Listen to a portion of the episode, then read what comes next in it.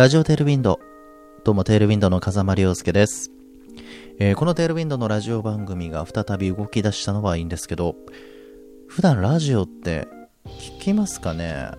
あの、この放送聞いてる人はなんとなくラジオを聞いている、えーなんとなくちょっとボタンを押してみたっていう人もいれば、普段からラジオを聞くのが好きで、えーなんか気になったから押してみたっていう人とか、まあいろいろいると思うんですけど、結構今だとやっぱり YouTube とか、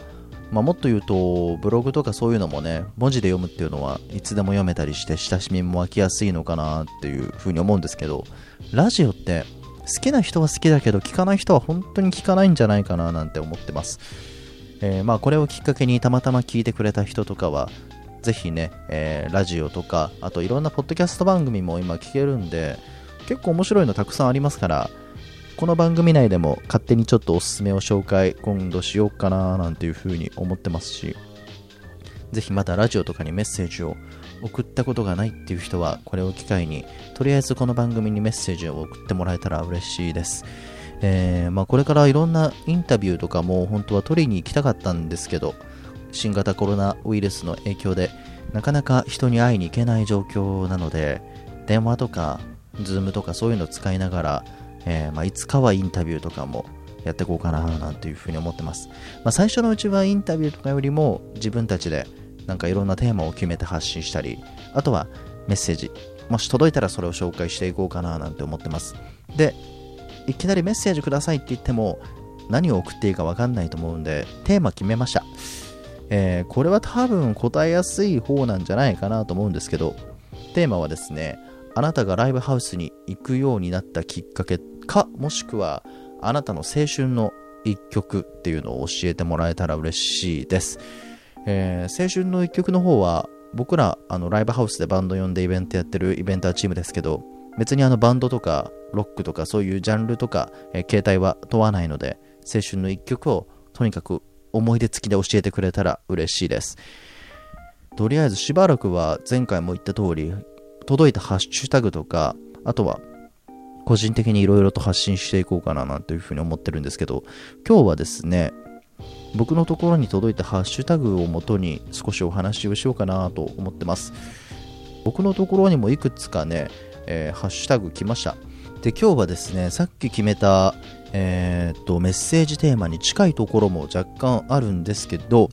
ライブハウスに通うようになったきっかけの1枚を教えてくださいっていうね、まあ、そんなハッシュタグが回ってきたんですよ。でそれに近いことを少しお話ししようかなと。でまず結論から言っちゃうとライブハウスに通うきっかけの1枚っていうものは特に僕ないんですよね。あの何かこのアーティストがとかこの音源がきっかけでライブハウスに行くようになったっていうよりは高校生の頃に先輩に連れて行かれたのが最初のきっかけっていう感じだったんで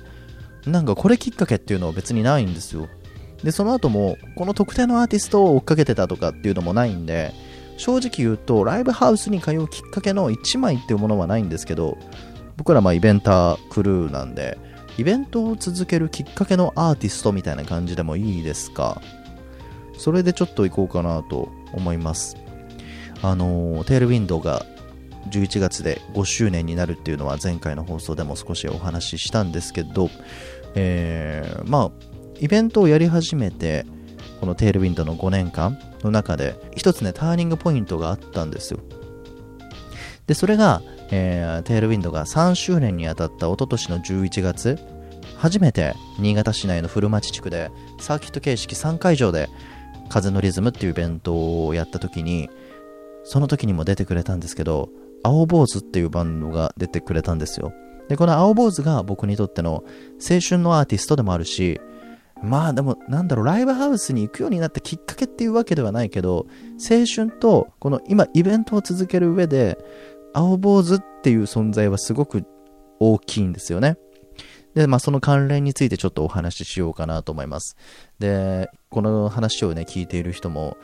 例えば、10代とか20代前半の人って、今、自分の好きなアーティストがじゃいるとするじゃないですか。その好きなアーティストが10年経つとどうなるかっていうと、あの、もちろん変わらず好きな人もいると思うんですけど、例えば、もうあんまり聞かなくなっていたとしても、自分のじゃあその20代前半とか10代の頃をちょっと振り返った時にその青春のいろんな思い出のところに流れてくる BGM の一曲ではあると思うんですよねだからすごくあの今好きなアーティストっていうのはやっぱり大事にしていた方がいいなと僕は強く思うんですけど僕もその青坊主って出会ったのは高校生の頃です。えっと僕が高校生の頃だと青坊主の出してたアルバムとかで言うとねえー、っと花緑とかソーダとかあのすっごい懐かしいなこれ言うだけでも。えーと、当時僕高校生の頃はビジュアル系バンドとかが結構好きだったんでがっつりなんか青坊主にはまっていたっていうよりはなんか TSUTAYA とかでレンタルして青坊主のこのアルバムを聴いててあなんかすごい爽やかな青春感あるバンドだなと思って多分聴いてたぐらいだったんですけど高校生の頃に青坊主と出会いました。まあそういう意味ではなんかざっくり聴いてただけなんで高校の頃はあの青春のアーティストっていう感じではないんですよね。じゃあいつ青坊主をこうがっつりと聞いていたかっていうと専門学校入ってからでえー、っとまあ正確に言うとね2011年なんですけど僕が専門学校、まあ、最後の年に、えー、と2011年にはね The Very Best of 青坊主っていうベストアルバムを青坊主リリースしたんですよ。でそのアルバムをまず僕買ったんですよね。でその中に収録されている伝言っていう曲が僕にとっては青春の一曲でもあるし今もそうなんですけどある意味自分のこう人生を支えてくれている一曲になってます、まあ、ちゃんとねエピソードもあるんですよ。あのー、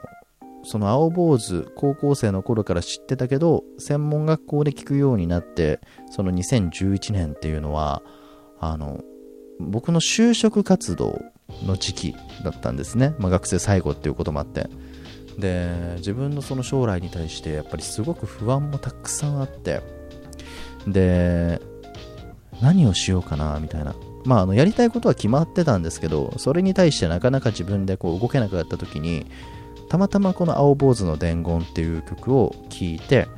で、まあ、そこで突き動かされたっていうか背中を押されたっていう。なんだろう僕の解釈かもしれないですけどうんとまあ大人になる上でのちょっとまあ不安を歌っているなっていう感じで。で、ただ、あのちゃんとあなたは、まあ、幸せになるために生まれてきたんだよっていうメッセージ性も込められたそんな曲なんですけど歌詞の中でその大人になるってどんなことと昔の僕に問いかけるっていう、まあ、本当まさに出だしなんですけど、まあ、それを聞いた時にその就職活動を当時している僕はね、えー、例えば小学校の頃の僕が今の僕を見たらどう思うんだろうなと思ったらとてもじゃないけどかっこいいとはやっぱり言えなかったんですよね。なんか何に対してもこうモチベーションが上がっていないというか、自分からこう動くタイプではなかったんで。で、この曲を聴いて、いや、これじゃダメだなっていう風に突き動かされた一曲なんですよ。で、そこから前回の放送でも話しましたけど僕ラジオの仕事に就いてるって言ってもうラジオの仕事に就きたいっていうのはずっと思ってたんですけど自分でなかなか募集がないなと思って諦めてたんですけど、まあ募集がなくてもいいやって思って、いろんなところに履歴書と自分で作ったデモ番組みたいなのをガーッと送りつけて、でそうすると結構返信とかもあったんですよ。あのー、意外と、なんて言うんだろう、募集はしてないけど、なんかそこまでやる気があるんだったら面接どうぞとか一度じゃあ会社に来てくださいみたいなのがあって、あれ結構なんか自分で動けば道って開けるんだな、みたいな感じで。で、それでいくつか面接して、で、まあ、その中から今のラジオ局に勤めてるわけなんですけど、だからまあ、この青坊主の伝言っていう曲のおかげで自分は背中を押されたし、で、なんだろう、これからまあ、社会人になってどんどん大人になっていく中で、ちゃんとま幸せになるためにあの未来があるんだなっていうのをこの曲のおかげで、ま知ることができたっていうそんな自分の思い出があって本当に一番辛かった時期を支えてくれた曲なんですけどまあ、とは言ってもその就職活動の時っていうのは僕もですね音楽イベントをやってないしやるとも思ってなかったんで本当ただ一ファンとしてずっと曲を聴いていただけだったんですけど社会人になってそのイベントやるようになってでバンドとかもこうブッキングするようになった時に一個自分の中で目標を決めててうんとそれがいつか青坊主が出てくれるようなイベントになろうみたいな。そこをまず目指そうっていうことで自分の中では思ってたんですよ。でも青坊主まあ結構大御所っていうか名の知れたバンドだしベテランだし出てくれないよな簡単にはっていうのもちょっと思ってたんですけどでもそれこそ当時の話じゃないですけどこの「伝言」っていう曲に背中を押されてどんどん自分でアクティブに動くようになったわけじゃないですか。でそれと同じでまあ、思い切って出てほしいっていう思いを伝える分には別にいいよなっていうそこから出る出ないは青坊主の判断だけど思いを伝えるのは全然悪いことじゃないよなと思ってイベント始めてからもうすぐぐらいに青坊主にこう出てくださいっていう風にオファーを送りました。でそしたらちゃんと丁寧にマネージャーさんから返信も来てで熱い思いをもちろん送ってるんでそれに対して熱い思いで返してくれてちゃんと思いを伝えれば響くんだなっていうのも感じてでタイミング合わずにダメだったりしたんですけどそれがこう何度か続いて結構毎回あすいませんすいませんっていう感じだったんだけどそれでもしつこくっていうかどうしてもやっぱり出てほしくて何度かオファーをしていてでその一昨年の、えー、風のリズムテールウィンドが3周年の時。でその時に改めてどうしてもこういうサーキットイベントをやります。自分のある意味人生をかけた大きな企画です。出てほしいです。って思いを伝えたらちょうどタイミングがあってその時はあの出てくれるっていう判断になりました。出演オファー OK ということであの自然とガッツポーズって出るんだなって当時思いましたね。それと同時にえ本当かな？みたいな。正直青坊主があのツイッターとかで情報を解禁するまではいや本当に出てくれるの？っていう結構疑いながら日々を過ごしていたんですけど解禁されてあ本当だっていう結構鳥肌が立つぐらい感動したんですけど。まあその出るって決まってから当日を迎えるまでいろんな準備をしていく中で僕のねその大好きだった「伝言」っていう曲。オファーのメッセージにも毎回この曲に支えられました。僕はこの曲があったおかげで今あの楽しく毎日遅れてますっていうその思いも込めてこうずっとねオファーをしていてそれが実って。風のリズム一昨年の風のリズム当日を迎えた時に初めて出てくれた僕の人生の支えの青坊主。その1曲目がこの「伝言」っていう曲だったんですよ。いやこれはもうねあの何、て言うんだろうな。本当に今現実に起こってるのかわからない感覚ですよね。だって当時まだ就職活動していてイベントとかもやってない。本当ただ一ファンとして青坊主の音楽を聴いていた僕が数年経ってイベントをやるようになって自分のイベントでステージの上に青坊主がいてその1曲目に自分の人生の支えの1曲をやってくれるっていういやこんな贅沢あるのっていう僕はあのイベントの主催なんでその当日もあの常にずっと携帯があの今なんかどのバンドが搬入してますとかなんかそういう連絡が入ってきてたり、電話が鳴ったりしてたんですけど、もうその時間だけはもうごめんって思いながら、携帯の電源切って、もうずっとライブ集中してたんですよ。もうそれぐらい本当感慨深い時間でした。正直言うと、あの、事前の資料請求みたいな感じで、あの、こういう曲やりますっていう時点で、1曲目に伝言をやるっていうのは、あの、まあ、知っちゃってたんですけど、それでも、なんか感動が半減することなく、あ本当にやってくれてる。しかも自分の作ってきたイベントでっていうね。これはねめちゃめちゃ嬉しかったですね。今日のねそのいただいたハッシュタグのテーマとはだいぶずれるかもしれないんですけどライブハウスに行くようになったきっかけではないけどイベントを続ける上ではやっぱり青坊主に出てもらいたいなっていうのがずっとあったしでそれがまあ、叶って自分の中でももう燃え尽きるかなと思ったんですけど今はなんかこれから続けていく上でもう一回今度はツーマンとかあのスリーマンでしっかり新潟のアーティストも入れてのなんかそういうイベントができればなっていう目標があるんで僕にとっては青坊主は青春のアーティストでもありうんまあ、ある意味ライブハウス、まあ、ライブハウスに行き続ける理由のアーティストでもあるしイベントを続ける理由のアーティストでもあるのかなと思います。まあこれがハッシュタグの答えですけどこんなんでいいかな。多分この放送を聞いてる人も自分の好きなアーティストと自分の、まあ、今20代前半の人今10代の人とかはまさに今聴いてる曲だしもっと年が上の人は当時振り返ってあの思い出のアーティストとか自分を支えてくれた曲とかあると思うんですけどやっぱそういうのって一生残るっていうか、うん、ずっと大切にした方がいいことだよなっていうのは本当強く思います。ぜひだからあのこの放送を聞いてる人も思い出の一曲そういうのを教えてほしいですね。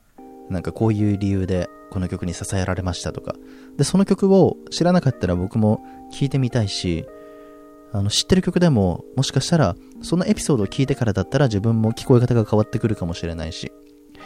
なんかぜひあれば送ってください。そして、えー、あなたがライブハウスに行くようになったきっかけ。あのー、これもまた改めて僕は話そうと思うんですけどライブハウス今はなかなか行けないというかコロナウイルスの影響でライブができない状況であんなに当たり前のように土日も遊びに行って仕事終わりでも駆けつけて遊びに行けてた楽しい場所そこに行けば必ず誰か知り合いがいてお疲れみたいな感じで気軽に話せたあの場所が今なかなか行けない状況だったりするじゃないですか。あなたがライブハウスに行くようになった。っかけその大切な場所への思いなんかをぜひ聞かせてもらえたら嬉しいです。ラジオテールウィンドあのまだリスタートしたばっかりなんでこんな感じでちょっと自分ごとみたいになっちゃってるんですけど皆さんのメッセージだったりとかこれからちょっとずつちょっとずつ更新していろんな形でインタビューも配信だったりとかそういうのができればなっていうふうに思ってます。ということで、えー、まあ、僕にとっての青春のバンドそして、えー、支えの一曲ということで青坊主紹介しました、えー、タイルミントの風間亮介でした。